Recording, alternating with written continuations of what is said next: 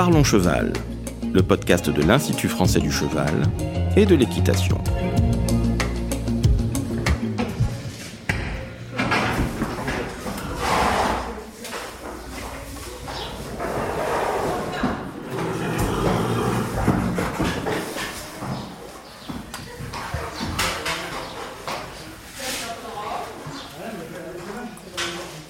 Bonjour, je suis Laurent Vigneault de l'Institut français du cheval et de l'équitation. Aujourd'hui, on vous parle des nouvelles techniques de reproduction équine.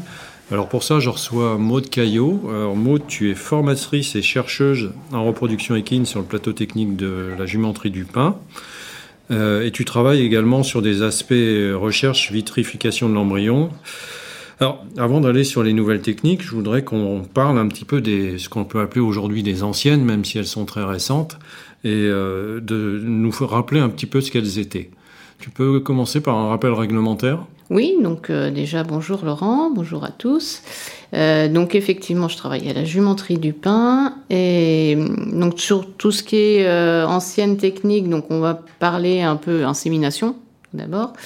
Et en, en, termes de réglementation, donc faut savoir que chaque type de monte en fait est réglementé donc euh, via les studbooks. Donc on, à l'intérieur d'un studbook, tout est noté, euh, l'approbation des, des reproducteurs. Et puis, oui, chaque euh, studbook n'autorise pas les mêmes techniques. Exactement. Et puis, pour pouvoir inséminer une jument en France, puisqu'on est un peu différent dans d'autres pays européens, il faut avoir plus, enfin, être vétérinaire ou être titulaire de la licence inséminateur équin. Alors par contre, pour la congélation d'embryons, là, il y a des conditions plus élevées en exigence de compétences Alors, avant de parler congélation d'embryons, déjà, euh, expédition de semences et congélation de semences, et puis collecte et transfert d'embryons. Et là, oui, effectivement, il faut être titulaire de la licence chef de centre équin. Alors sur l'insémination artificielle, c'est une technique qui est apparue euh, dans les années 70, je crois, une vraie révolution en fait dans le monde équin. Oui, c'est ça. Donc dans les années fin des années 70, on va dire, et euh, grâce aux protocoles de recherche qui ont été menés à l'INRA, donc euh, notamment à, à donc à côté de Tours, et par la suite, les protocoles ont été testés sur le terrain, donc via la jumenterie du pain et les centres ARA nationaux dans le début des années 80 et la monte artificielle a été autorisée l'année 86, en 1986. Alors jusque-là, on avait auparavant, on que des accouplements finalement en monte en main. Hein. Ça a été une révolution parce qu'on pouvait bouleverser les accouplements entre étalons et juments.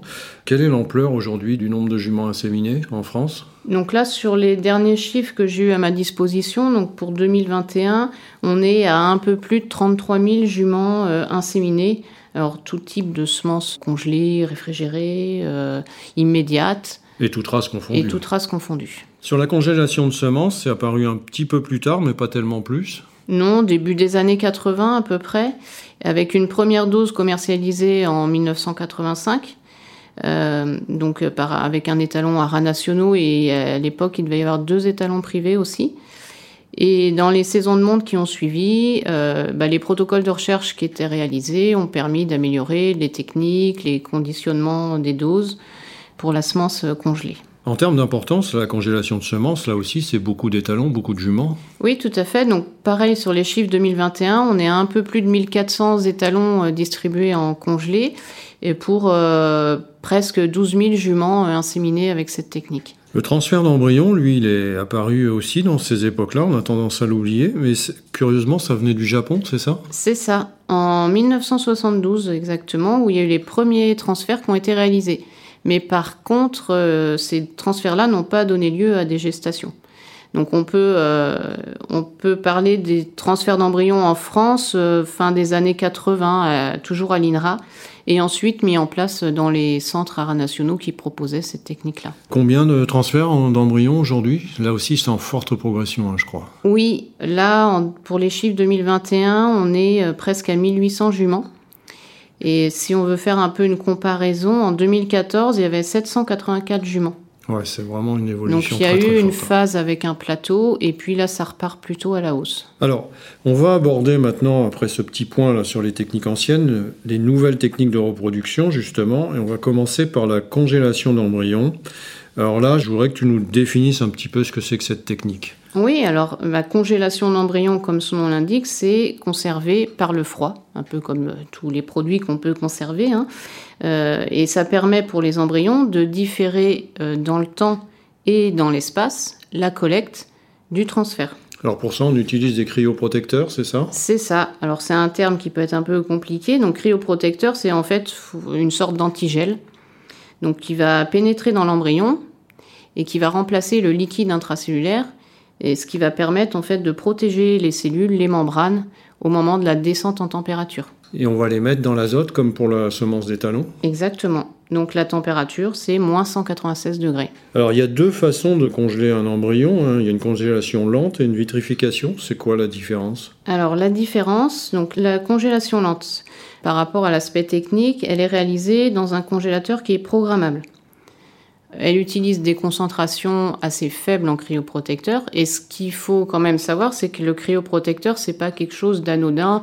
Ça reste toxique en fait pour l'embryon. Donc le fait d'en utiliser des concentrations faibles, on a moins de problèmes pour l'embryon. Moins d'effets secondaires négatifs, oui. Exactement. Par contre, ça va concerner des embryons plus petits, du coup, non? La congélation lente est plutôt réservée pour des petits embryons. Donc, on va voir un petit peu euh, pourquoi. Ces embryons supportent mieux ce type de congélation. Euh, voilà, donc ça c'est la congélation lente. Et la vitrification Et la vitrification, ça nécessite pas de congélateur programmable puisqu'en fait le principe c'est d'aller plonger directement l'embryon dans l'azote liquide. Donc euh, la congélation entre guillemets, elle est instantanée et on dit que l'embryon passe euh, d'un état liquide à l'intérieur, en tout cas à un état vitreux. Et pour ça, il y a des précautions importantes à prendre. Oui. Alors là, la différence, en fait, donc, c'est qu'on utilise des concentrations beaucoup plus importantes en cryoprotecteur. Donc potentiellement un effet un peu plus négatif sur l'embryon. Et pour pallier cet effet négatif, il faut maîtriser euh, le geste et la technique beaucoup plus. Euh, il faut une expérience beaucoup plus importante. Parce qu'il faut faire quoi? Il faut pomper l'embryon, c'est ça? Alors ça, c'est une autre effectivement différence, c'est que la vitrification, donc la technique en soi, voilà, c'est on plonge directement l'embryon dans l'azote. Par contre, évidemment, euh, la descente en température est tellement rapide que ça va former des cristaux de glace. Et comme l'embryon équin est plutôt d'une taille assez importante, il a beaucoup de liquide à l'intérieur. si on le met directement, hein. voilà, si on le met directement dans l'azote, euh, on va faire exploser tout l'embryon.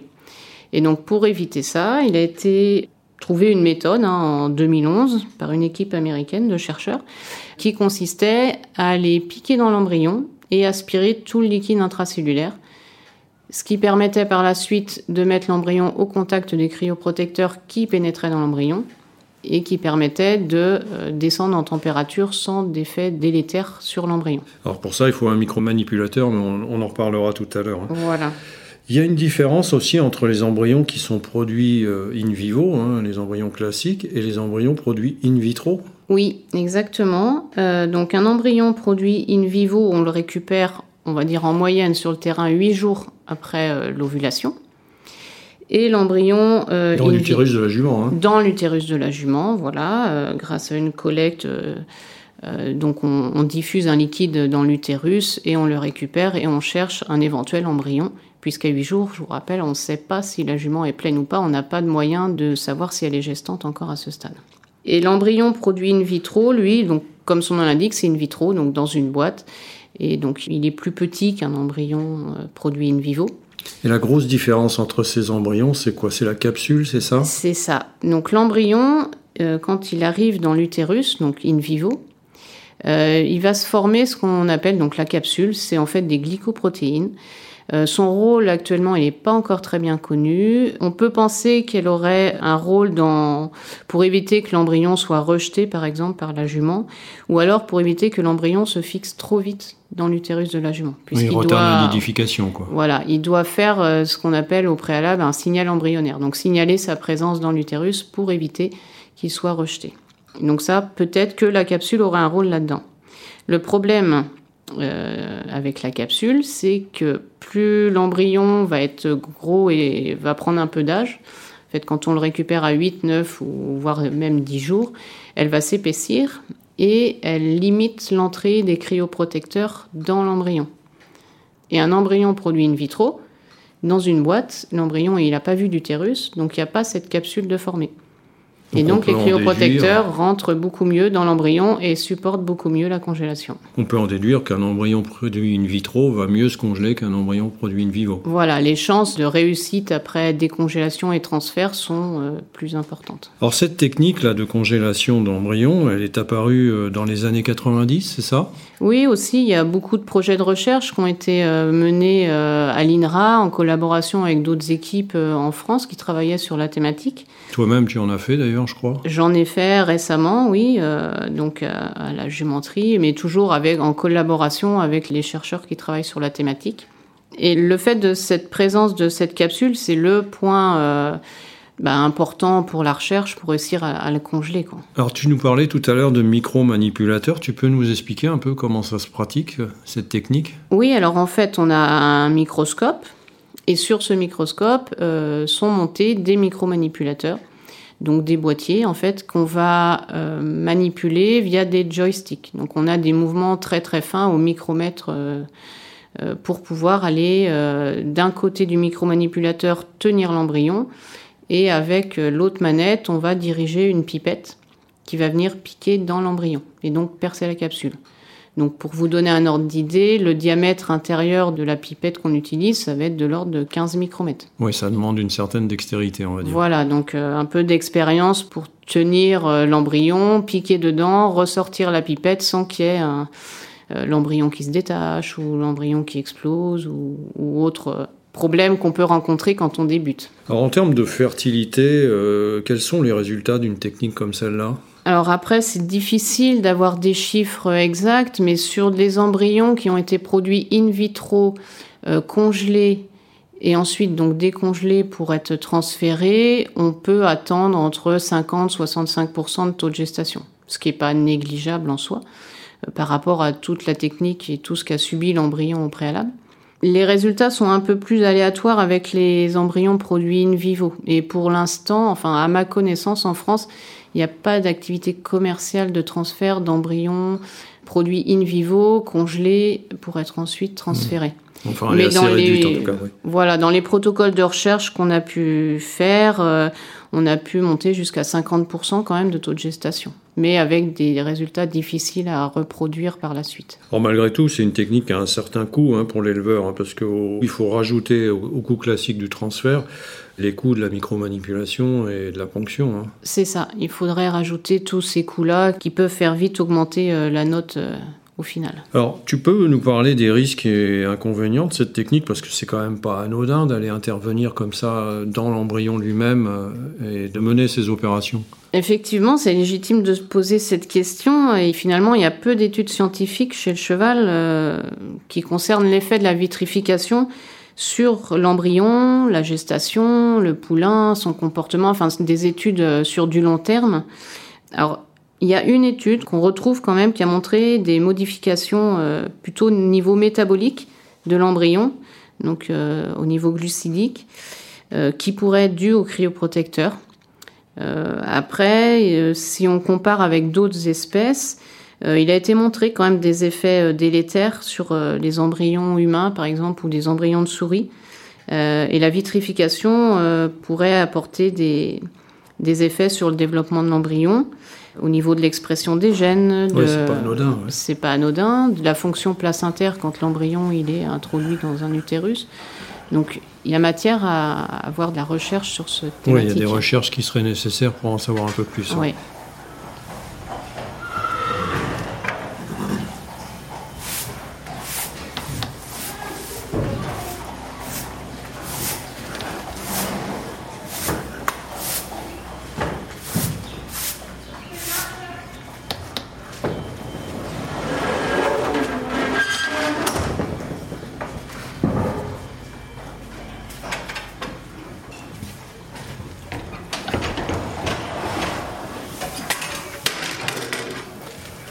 그 있어.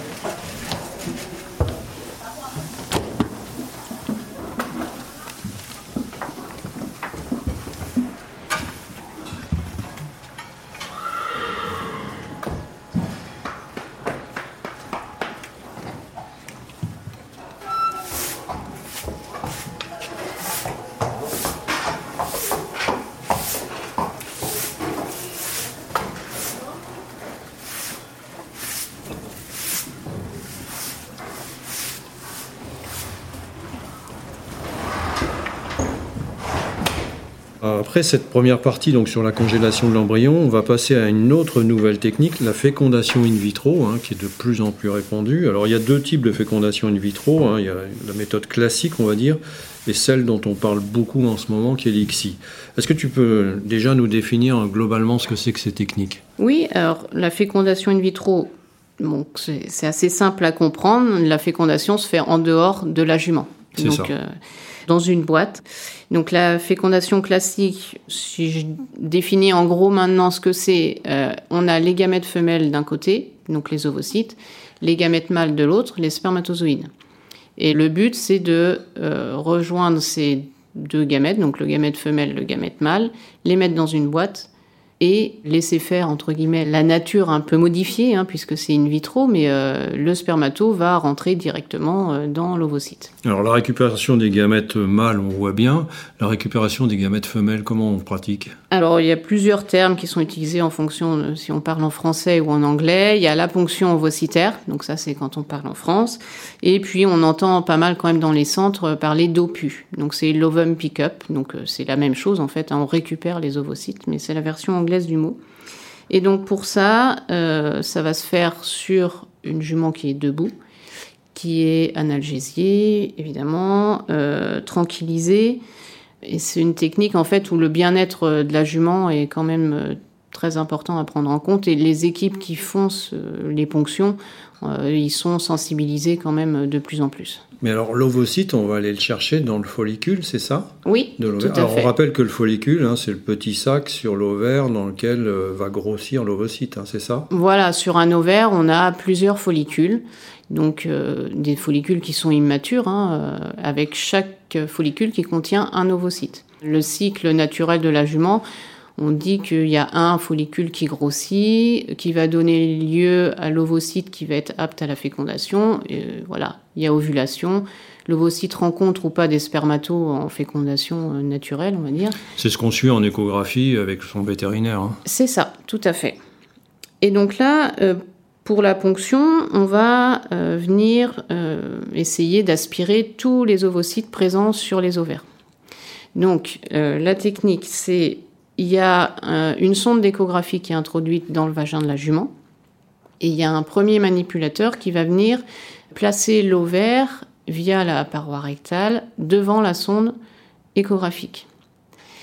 Le long de cette sonde échographique, il y a un guide et il y a un deuxième manipulateur qui va introduire une aiguille dans le guide et qui va suivre en fait la sonde et on aura sur l'écran de l'échographe l'image du follicule et on verra quand l'aiguille vient piquer dans ce follicule. Donc on va venir aspirer le contenu du follicule, le liquide, et ensuite on va injecter de nouveau un liquide dans le follicule, donc un liquide de rinçage, et réaspirer à nouveau ce liquide. Donc euh, chaque follicule, on va dire, il est euh, aspiré, lavé euh, cinq fois au minimum. Et ça va prendre combien de temps là pour faire les deux ovaires? Tout sera, sera fonction du nombre de follicules visibles à l'échographie. Plus il y a de follicules, ben, plus ça va prendre de temps. Mais en moyenne, pour une équipe qui est expérimentée, il va falloir compter entre 30 et 45 minutes euh, par jument. Euh, Quel est le taux de réussite d'une collecte comme ça? Euh, La ponction, en moyenne, le taux de collecte, c'est 50 à 60% de récupération d'ovocytes. par rapport aux follicules ponctionnés c'est ça? Voilà. Alors, jusque-là, on a récupéré les ovocytes, mais ces ovocytes ne sont pas matures, hein, puisque en plus, on s'aperçoit qu'on peut faire ça sur une jument qui n'est dite pas en chaleur. Quoi, hein. Donc, Oui, et c'est même mieux. Enfin, les, les personnes qui pratiquent en routine la ponction vous diront que c'est plus facile de ponctionner une jument euh, qui est en début de chaleur avec beaucoup de follicules qu'une jument en fin de phase folliculaire avec le follicule préovulatoire qui est finalement très gros et, et l'ovaire est plus compliqué à, à maintenir devant la sonde donc une échographique. technique qui peut se pratiquer hors saison euh, Oui. de chaleur chez Et c'est ce qui est plutôt observé. On est là en pleine, en- au mois de janvier, février, euh, dans la, la saison où les, la plupart des ponctions sont réalisées finalement. Alors, qu'est-ce qu'on fait ensuite de ces ovocytes? Il faut les faire maturer, c'est ça? Oui, tout à fait. Donc les ovocytes sont issus des follicules immatures. Ils sont donc eux-mêmes pas aptes à la fécondation encore. Donc il faut les mettre euh, dans un incubateur en fait. Euh, Donc on les place dans une boîte, dans un milieu bien précis, avec ce qu'il faut en produit pour les faire maturer et donc les faire atteindre le stade apte à la fécondation. Et ça, ça va prendre environ 30 heures. Alors, une fois qu'on a fait cette maturation, c'est là où ça change, hein, je crois, entre FIV et XI. Euh, Voilà. La fécondation va pas être la même. La fécondation va pas être la même.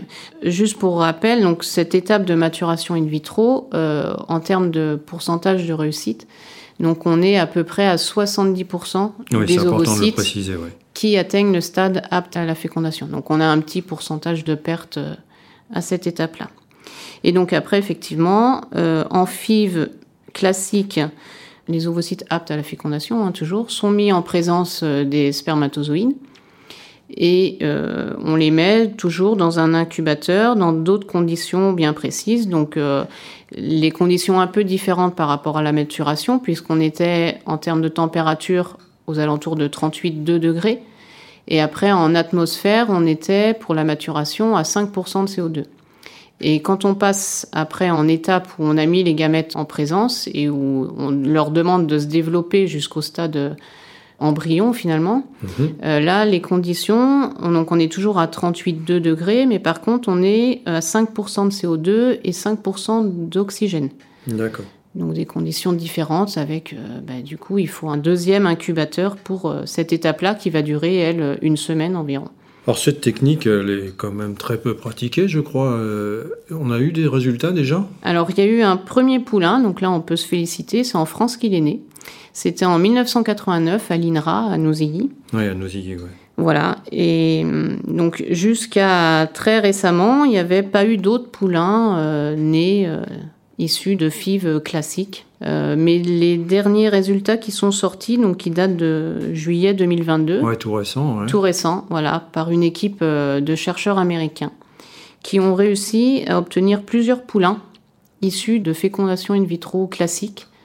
Et donc, a priori, leur protocole de recherche s'était plus intéressé à l'aspect euh, mâle finalement et à essayer de d'avoir des spermatozoïdes aptes à la fécondation, donc ce qu'on appelle capacité, donc euh, qui vont pénétrer euh, l'ovocyte euh, plus facilement. Mais ça pourrait relancer cette technique, finalement. Ça pourrait relancer la technique euh, dans les années à venir. Ça aurait un intérêt pour les éleveurs?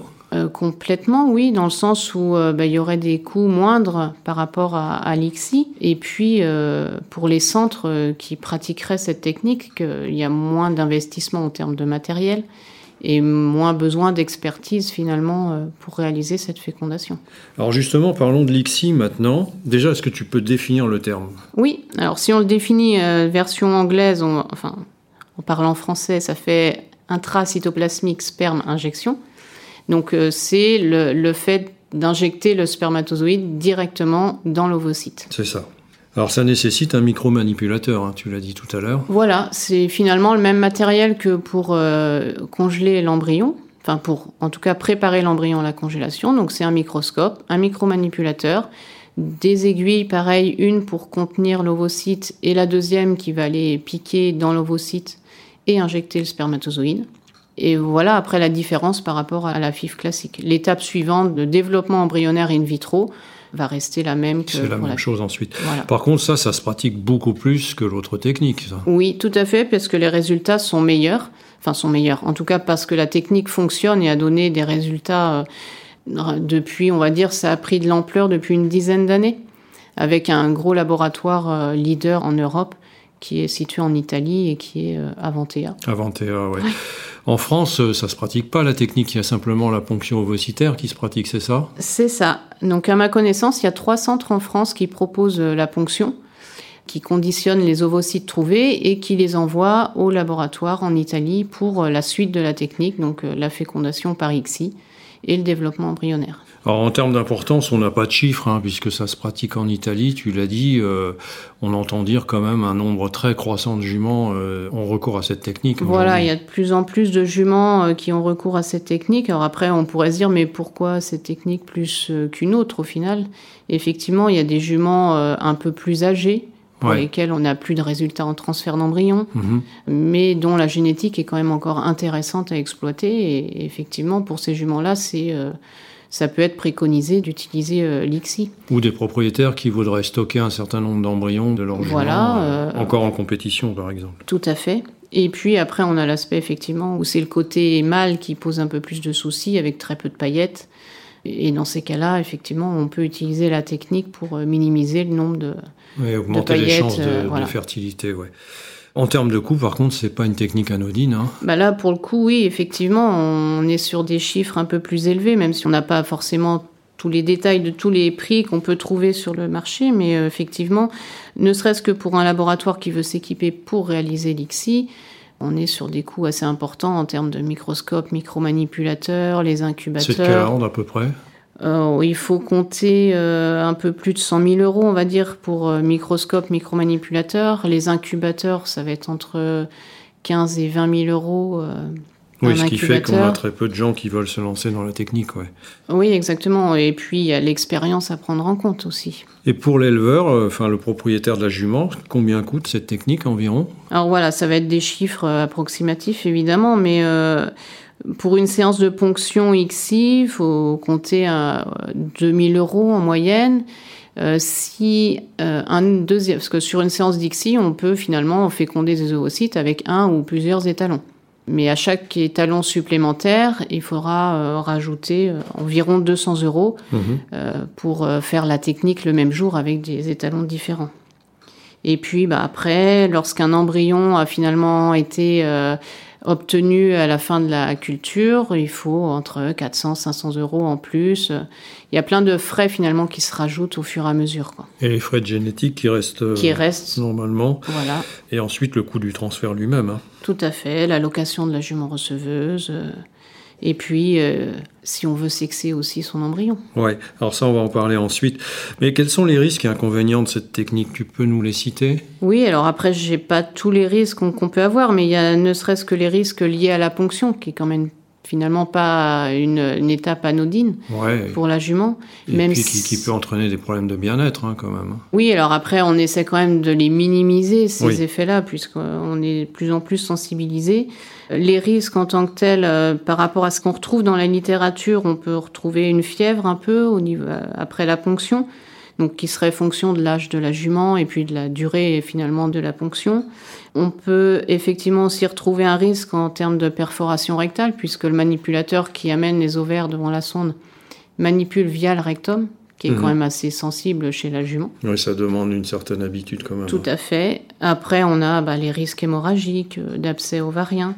Alors, ça peut faire peur tout ça, mais en termes de chiffres, ce qu'on retrouve quand même, c'est entre 0,002% et 3% en fonction des... Oui, donc assez minime quand même. Assez minime. Au niveau des paillettes, euh, des risques également? Ben Oui, on peut avoir un risque en termes de conservation, puisqu'il faut savoir que euh, pour faire l'ICSI, finalement, il n'y a pas besoin de beaucoup de spermatozoïdes. Ben non, et donc les paillettes souvent sont coupées. Donc on coupe un bout de paillette pour une séance, et le reste de la paillette euh, reste dans l'azote. Mais la paillette a été coupée, donc le contenu est en contact avec l'azote. Oui, ça bouleverse d'ailleurs un peu le marché des paillettes chez les étalonniers. Hein. Oui, certainement. Par contre, euh, cette technique, euh, bon, elle est coûteuse, elle semble avoir beaucoup d'avantages, effectivement, mais c'est quand même pas la panacée. Qu'est-ce que ça donne en termes de résultats? Alors, les résultats qu'on peut retrouver en moyenne, effectivement, donc si on prend un exemple pour euh, bien situer les, au niveau des chiffres, donc en admettant qu'on ponctionne 20 follicules sur une jument. Donc le pourcentage de collecte, c'est on va dire 50%. Donc on a 10 ovocytes qui sont obtenus après la ponction. Après l'étape de maturation in vitro de ces ovocytes, on va en avoir 7, donc 70%, qui sont aptes à la fécondation.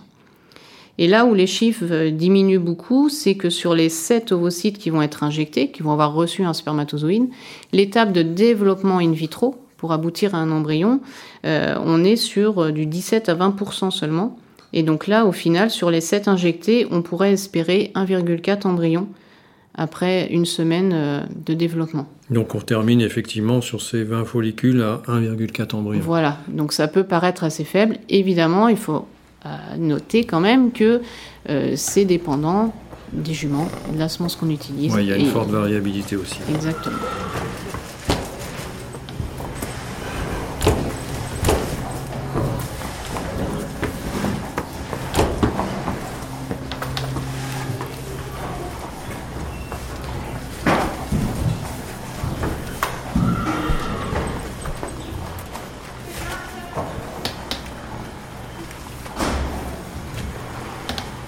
Tu l'as évoqué tout à l'heure, dans les autres euh, nouvelles techniques, il y a le sexage de l'embryon. J'aimerais bien qu'on développe ce point-là maintenant. C'est quelque chose qui se développe effectivement parce que les éleveurs veulent parfois savoir s'ils vont avoir une femelle ou un mâle. Comment on pratique? Alors après, on peut faire la biopsie sur un embryon. On peut la faire aussi in vivo par échographie, donc une fois que la jument est pleine. C'est quelque chose qui est réalisé hein, sur le terrain, qui pour les personnes qui, qui sont expérimentées, euh, ils, les, ils ont un, bon pourcentage quand même en termes sur de... Sur une fenêtre assez restreinte. C'est ça. Par contre, voilà, c'est aux alentours de 60-70 jours de gestation. Et il faut évidemment que la personne ait l'habitude de, de réaliser du sexage pour reconnaître bien les images échographiques. Alors en biopsie, par contre, ça coûte combien? Euh, bon, Il faut compter aux alentours de 300 euros. Euh, mais ça, c'est pareil, donc ça sera réalisé sur les embryons qui ont été produits in vitro euh, par le laboratoire euh, italien. Il y a un risque de perte des embryons, non? C'est la question qu'on peut se poser, effectivement, d'aller prendre finalement quelques cellules pour faire la biopsie. On peut se demander l'impact que ça peut avoir sur l'embryon. Mais sur les biopsies qui avaient été réalisées en 2014 dans le cadre d'un projet sur de la congélation d'embryons en France, il y avait finalement pas eu d'impact sur la reprise après en termes de gestation. Sur la survie des embryons. Ça pose aussi un petit problème d'éthique aussi, non? Bah oui, complètement. Après, on peut se demander si c'est pas le sexe euh, souhaité. Euh, est-ce que qu'est-ce qu'on fait des embryons? Si le sexage était sur l'embryon et si la jument est pleine, bah est-ce que l'éleveur veut euh, garder la jument pleine ou pas? Donc effectivement, là, on est sur de l'éthique par rapport à ça. Alors autre nouvelle technique qui n'est plus d'actualité aujourd'hui, c'est le clonage. Oui, le clonage qui est maintenant interdit euh, en France et en Europe, mais qui avait eu euh, sa phase un petit peu à, la mode, entre guillemets, hein, il y a quelques années. Quel était le principe? Alors le principe, euh, c'est bah, partir d'un... Bah, en l'occurrence, à l'époque, c'était plutôt des hongres qui avaient une bonne capacité euh, génétique, qui était très intéressant, un performeur, mais par contre qui n'était plus euh, étalon, donc qui n'avait pas de descendance possible. Et donc le fait de cloner permettait de récupérer euh, la génétique pour avoir de la descendance. Voilà. Mais la technique en tant que telle est encore plus compliquée que l'ICSI ou la fécondation in vitro. Oui, encore plus coûteuse aussi. Enfin bon, elle est interdite maintenant, donc euh, on n'en parle plus pour le moment. Alors, je voudrais qu'on s'intéresse maintenant, après avoir vu toutes ces nouvelles techniques euh, qui se développent, hein, sur leur impact possible sur la filière. Qu'est-ce que tu peux nous dire là-dessus? Eh ben, Le premier point qu'on peut noter, c'est un aspect mondialisation, clairement, hein, avec la diffusion de la génétique, l'extension des territoires, les embryons qui peuvent voyager, euh, vu qu'ils sont congelés. Euh, voilà, donc une mobilité euh, des gamètes. Euh, ouais, très importante, avec des aspects sanitaires et puis aussi parfois aussi un risque de détournement par rapport aux propriétaires. Hein. Oui, et c'est là que vient la difficulté, c'est au niveau traçabilité après, voilà. Oui, encadrement juridique, ouais. la question d'éthique aussi hein, qu'on vient d'évoquer, il y a le bien-être des juments. Oui, donc on en a de plus en plus conscience et on fait de plus en plus attention par rapport à ça. Euh, mais la, voilà, la ponction, ça reste un acte qui n'est pas anodin quand même. Et il n'est pas toujours évident d'estimer la douleur que peut supporter euh, la jument. même si on le rappelle, des précautions sont prises, effectivement. Tout à fait. La saisonnalité, hein, puisque on l'a vu aussi tout à l'heure, on sort complètement du champ habituel des chaleurs de période de reproduction des juments. Hein. Oui, pour les ponctions, euh, on les clairement, elles sont réalisées plutôt en tout début d'année. Après, le fait de pouvoir congeler des embryons, c'est aussi un intérêt par rapport à ça, puisque euh, à l'heure actuelle, il y a quand même beaucoup de juments qui sont encore euh, mises à la reproduction euh, septembre, octobre, et donc des poulains qui naissent décalés par rapport à la période de naissance. Oui, c'est surtout là qu'est l'incidence. Donc là, l'importance de la congélation, de pouvoir congeler à l'automne et transférer quand les conditions sont les plus favorables. Oui, période de saisonnalité qui, on le rappelle, chez la jument euh, est plutôt normalement sur le printemps et l'été. Hein. Oui, c'est ça. Alors, incidence aussi sur la fertilité, hein, puisque euh, ça va jouer, ça va aider justement à augmenter la fertilité de juments délicates ou d'étalons dont la semence serait de mauvaise qualité. Oui, exactement. Le fait d'aller, entre guillemets, ponctionner directement les ovocytes on passe euh, la phase de ce qui pourrait se passer in vivo avec éventuellement euh, des ovocytes qui dégénèrent parce qu'ils n'étaient pas aptes ou de la semence même de mauvaise qualité qui, introduite dans l'utérus in vivo, n'irait jamais féconder euh, les ovocytes. Et là, d'aller directement injecter dans l'ovocyte, on, passe cette étape-là. Alors ces nouvelles techniques, elles ont aussi une incidence non négligeable sur la génétique, puisqu'on multiplie les produits par jument. Hein. On parle sur certaines juments jusqu'à 200 produits. Oui, pour certaines juments, oui. Et puis pour d'autres, on aura beau utiliser la technique, et là, on n'aura jamais d'embryon. Donc c'est très dépendant des reproducteurs. Des incidences économiques aussi hein, pour les éleveurs, puisque euh, on voit se multiplier avec ces embryons congelés ou implantés d'ailleurs la multiplication des ventes en ligne. Oui, exactement, avec un marché euh, grandissant. Euh, oui. Il y a des effets de mode aussi peut-être hein, dans ces techniques. Parfois elles sont utilisées pas toujours à bon escient. Oui, bah, c'est un peu la filière équine en général. J'ai envie de dire, il y a beaucoup de mise à la reproduction euh, avec des étalons bah, parce qu'ils sont à la mode, ils, tournent très bien au niveau international et effectivement, ça donne envie d'utiliser ces étalons. Et enfin, on l'a évoqué tout à l'heure, hein, des aspects réglementaires hein, qui concernent ces techniques qui évoluent très vite. Oui, enfin la technique évolue très très vite et elle est beaucoup plus rapide à évoluer que la partie euh, législation. et euh, donc on peut rencontrer des questionnements par rapport à ça. Oui. Ouais, c'est un acte vétérinaire. Euh, tout ça, ça doit effectivement légiférer. Quoi. C'est, c'est une évolution très rapide.